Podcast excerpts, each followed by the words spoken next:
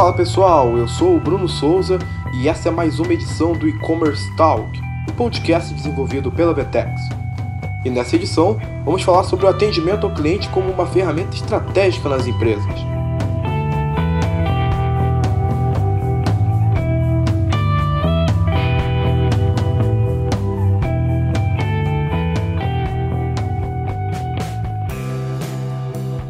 Pessoal, esse programa ele é um pouco diferente dos demais.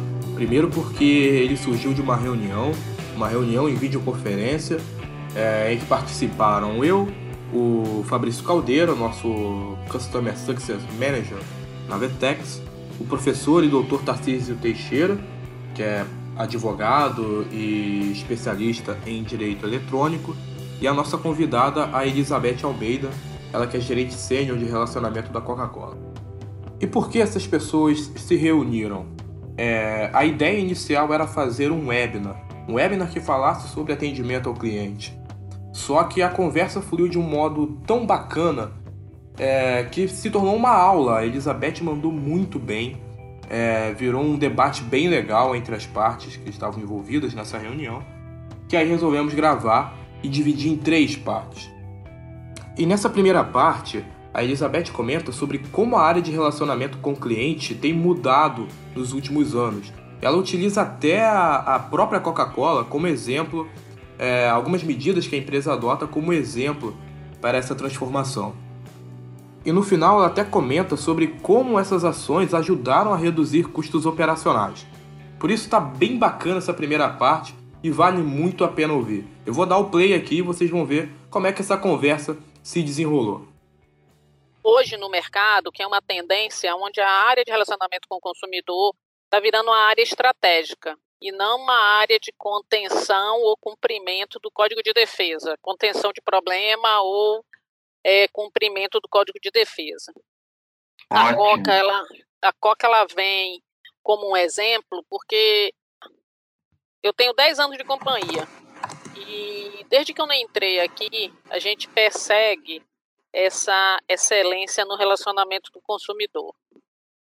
Menos pensando enquanto eu estou cumprindo o código de defesa, mais focado enquanto eu estou melhorando a experiência do consumidor.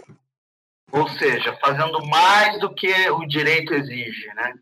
Exatamente. Então, toda, toda a governança que a gente alinha, todos os processos que a gente procura estabelecer, onde a gente, é claro, sempre vai precisar das áreas internas, e no nosso caso, de todo o sistema de franquia que nós temos, né, que são os engarrafadores dos nossos produtos, que ficam espalhados pelo Brasil, hoje são 10 grupos, é, a gente precisa estar conectado com eles. Não adianta aqui eu fazer a melhor experiência tal, e aí na hora que o meu engarrafador vai fazer a troca de um produto que foi reclamado pelo consumidor, de um refrigerante sem gás, por exemplo, esse processo ele ser ruim. Hum. Porque aí eu, eu no total da experiência, no ponta a ponta, o consumidor, ele geralmente ele tem a memória mais forte da último contato que ele teve com a gente. E o último contato vai ser justamente com o fabricante. Então, uhum. o que a gente, quando a gente fala de reclamação, então, quando a gente é, começou a desenhar esse nosso destination de eu quero chegar em um, um, conceito de concierge, que é o que a gente persegue hoje, e felizmente, agora esse ano de 2018, a companhia está globalmente é, direcionada para o conceito consumer centric, ou seja, tudo que eu faço, eu tenho que botar o consumidor no centro da minha decisão, independente se eu sou área de relacionamento ou não. É, isso fortalece muito todo esse trabalho que a área de relacionamento vem fazendo ao longo do tempo, porque na verdade essa decisão global da companhia ratifica o que a gente faz no Brasil e outras áreas de relacionamento Coca-Cola pelo mundo, entendeu? Então, eu, eu, eu, vejo hoje, como eu frequento alguns grupos de, de discussões relacionadas com relacionamento com o consumidor, o que eu vejo é que é uma tendência isso de uhum. mercado, grandes organizações, é, mesmo de médio porte, estão investindo de uma forma significativa, não para cumprir legislação ou para conter problema de PROCON, mas para estabelecer realmente uma relação de conversa com o consumidor. Porque alguns produtos são commodities. Tá? Exato. E efetivamente o que diferencia é serviço, é o que você entrega adicionalmente, é a experiência dele. E como a gente hoje tem as redes sociais nas, na, nas quais o consumidor retrata toda a sua experiência de vida, seja de ordem pessoal ou relacionado com marcas, isso acelerou, na minha opinião, o que está acontecendo agora. O que lá atrás, né, basicamente 2011, né, que foi quando as grandes marcas, foi quando a gente foi para as redes sociais e, e, e, outras marcas também começaram a atuar de uma forma um pouco mais é, acelerada na relação nas redes sociais.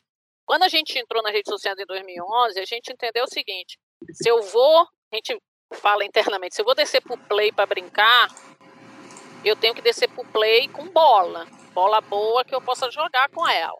Então, a gente entendeu que eu tinha que falar nas redes sociais da mesma forma que eu falava nos canais tradicionais, telefone, e-mail, porque a gente entende que o consumidor vai me fazer perguntas que ele já me faz. Então, quando nós fomos para lá, nós criamos time multifuncional, a gente respondia o consumidor a, a, os mesmos temas que a gente respondia nos canais tradicionais e a gente só direcionava o consumidor para os canais privados quando eu precisava de dados pessoais. Eu não podia pedir telefone, endereço ou coisa do gênero ao consumidor. Então eu tinha que direcionar ele em um canal que ele ia entregar para mim essas informações e ia ficar privado.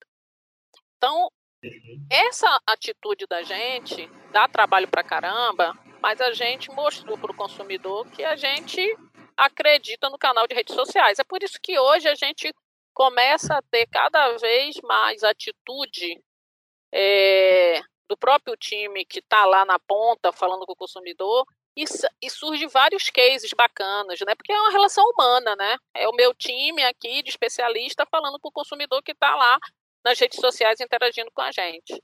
Então, para a gente, a nossa crença aqui é que eu não quero fazer um atendimento, eu quero estabelecer uma conversa. E eu só estabeleço conversa se eu conheço com quem eu estou conversando ou se eu quero conhecer com quem eu estou conversando.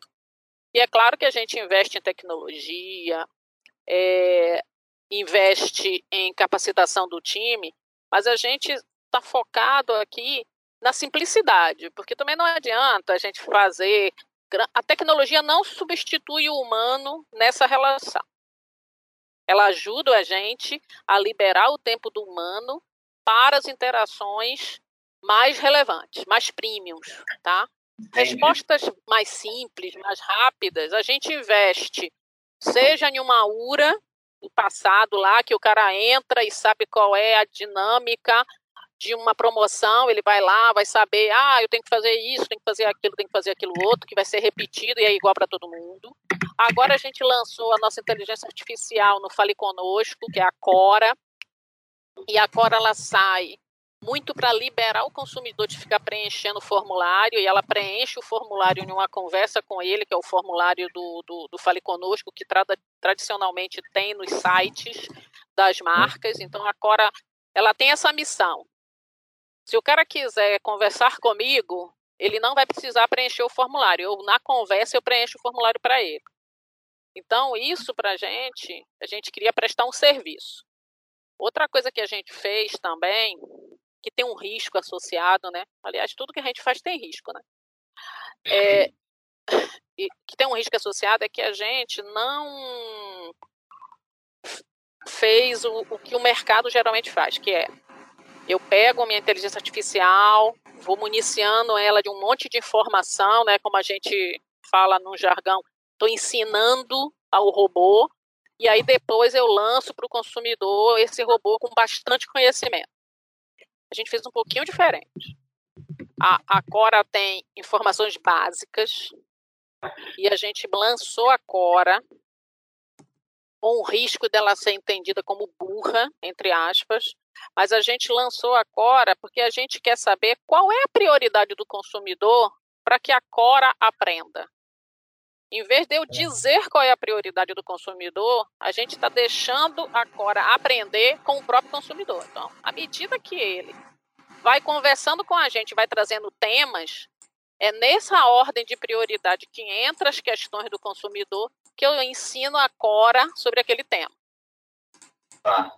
E, e outra coisa que a gente fez também, né, que está aí ainda sendo executado, foi o avatar da Cora. A gente não definiu o avatar, a gente chegou em dois avatares e a gente vai deixar o consumidor escolher qual é o que, que ele quer, qual é a cara que ele quer ver na Cora toda vez que ele interagir com ela.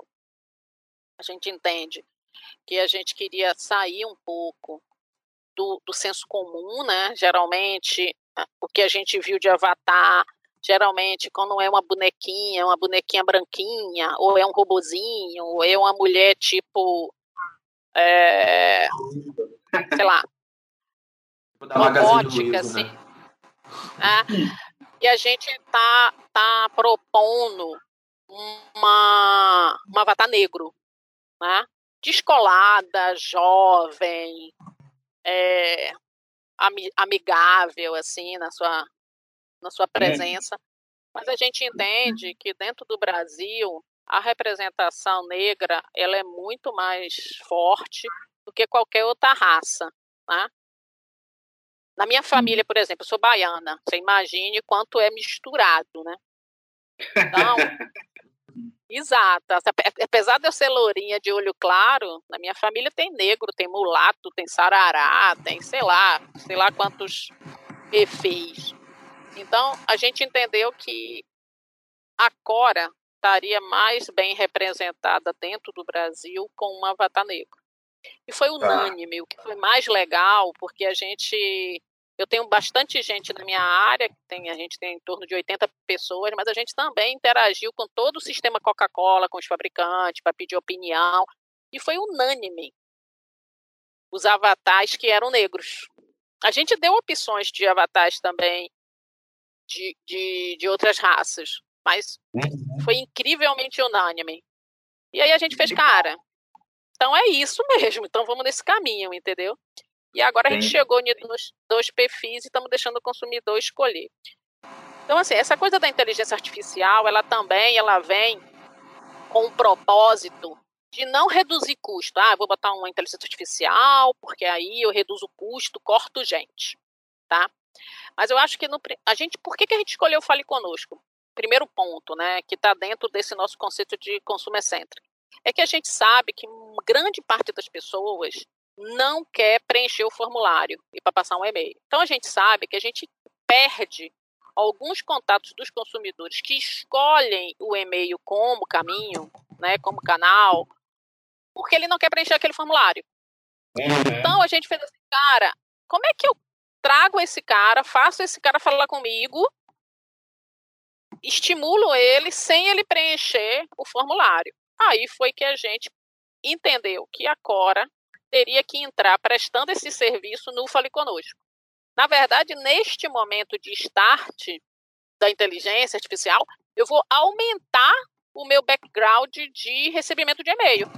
O cara não vai precisar mais preencher, a inteligência de forma amistosa, conversando com ele, preenche para ele e ele vai receber a resposta no e-mail dele. Então, tá. isso tem, tem, tem é, foi uma decisão que a gente tomou muito nesse caminho do que a gente entendeu o seguinte: eu quero que cada vez mais o consumidor fale comigo. Como é que eu é. estimulo ele a falar comigo? Ô, Beth, deixa eu só fazer um contraste aqui para entender um pouquinho melhor. Quando a gente fala de. Fazendo uma analogia aqui, tá? Quando a gente fala de, de comércio eletrônico e a gente bate um papo com um tomador de decisão dentro das corporações, é, dificilmente a gente tem alguma reunião que não se fale de taxa de conversão, tá? Uhum. E, e, nessa mesma empresa, quando a gente fala de atendimento ao cliente, a gente costuma é, costuma surgir na mesa como que eu faço é, para diminuir os acionamentos no meu call center? Porque call center hoje é uma parte muito cara dentro da operação. Né? Eu, eu, eu não é escalável, eu preciso de humanos. Quanto maior a minha demanda, mais pessoas eu preciso contratar. É, e aí você vem com uma, você vem num, num, num, sentido de que, pô, vamos ajudar o cliente, vamos trazer mais gente para esse canal.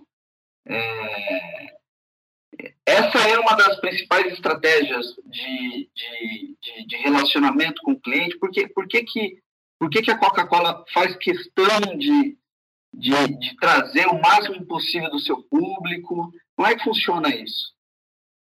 É, fazendo, fazendo um paralelo com e-commerce, na minha opinião, quando uma marca ela não quer que o consumidor entre em contato com o call center dele é, referente a questões da loja, eu só tenho uma maneira que eu penso, né? É você entregar o melhor site, que seja fluido, que o consumidor consiga efetivamente, todo o público, né, que você vai receber ali, né? Todos os clusters de público, né, de idade, de formação, tá? Porque o e-commerce ele é muito democrático, qualquer pessoa vai lá e compra. Uhum. Exatamente. Então, se você não quer que o cara ligue para você para fazer qualquer tipo de reclamação ou para pedir informações de como ele navega no site, entregue para ele o seu melhor.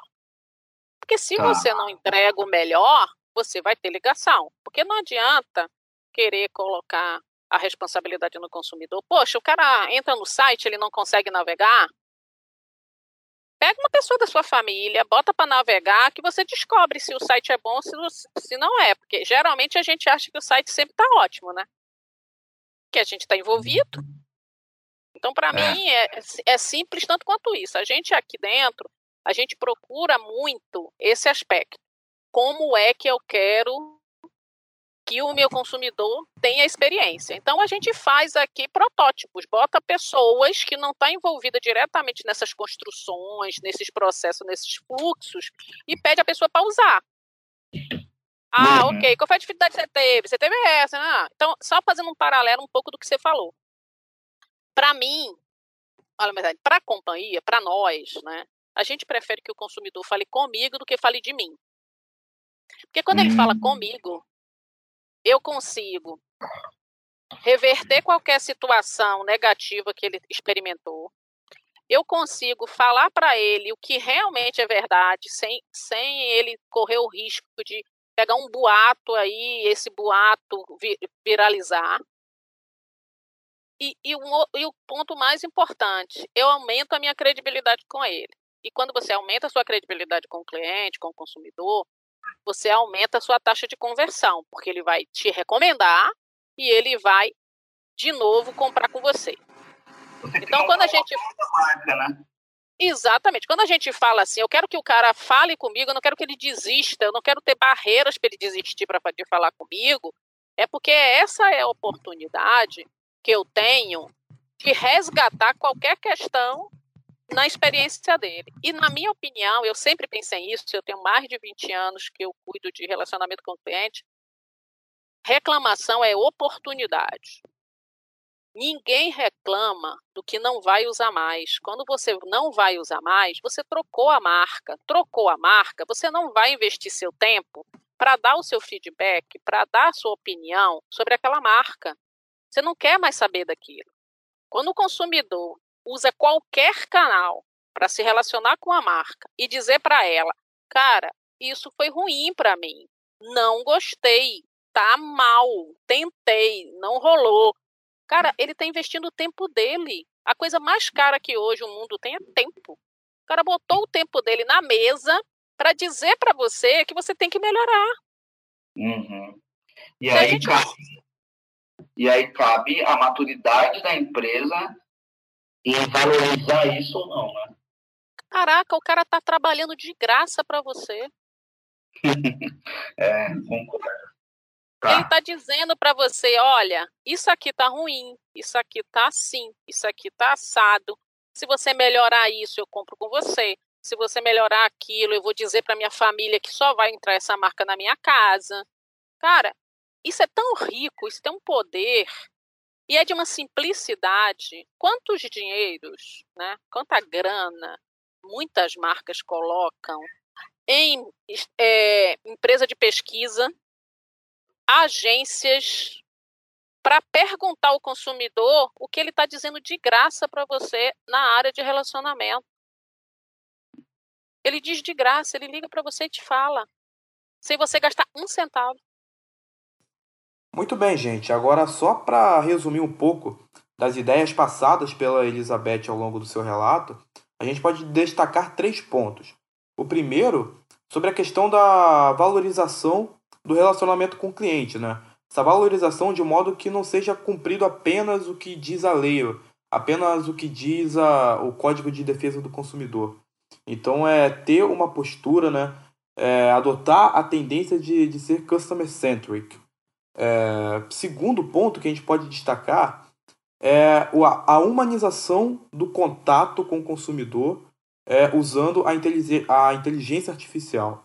É, a Coca-Cola buscou esse mecanismo para simplificar a conversa com o cliente, né, de modo que ele não precisasse ficar preenchendo é, formulários de contato, né, algo que demandava muito trabalho e era pouco usual, né, para o, o cliente, né? ou para o, o seu fornecedor, enfim, para o seu distribuidor.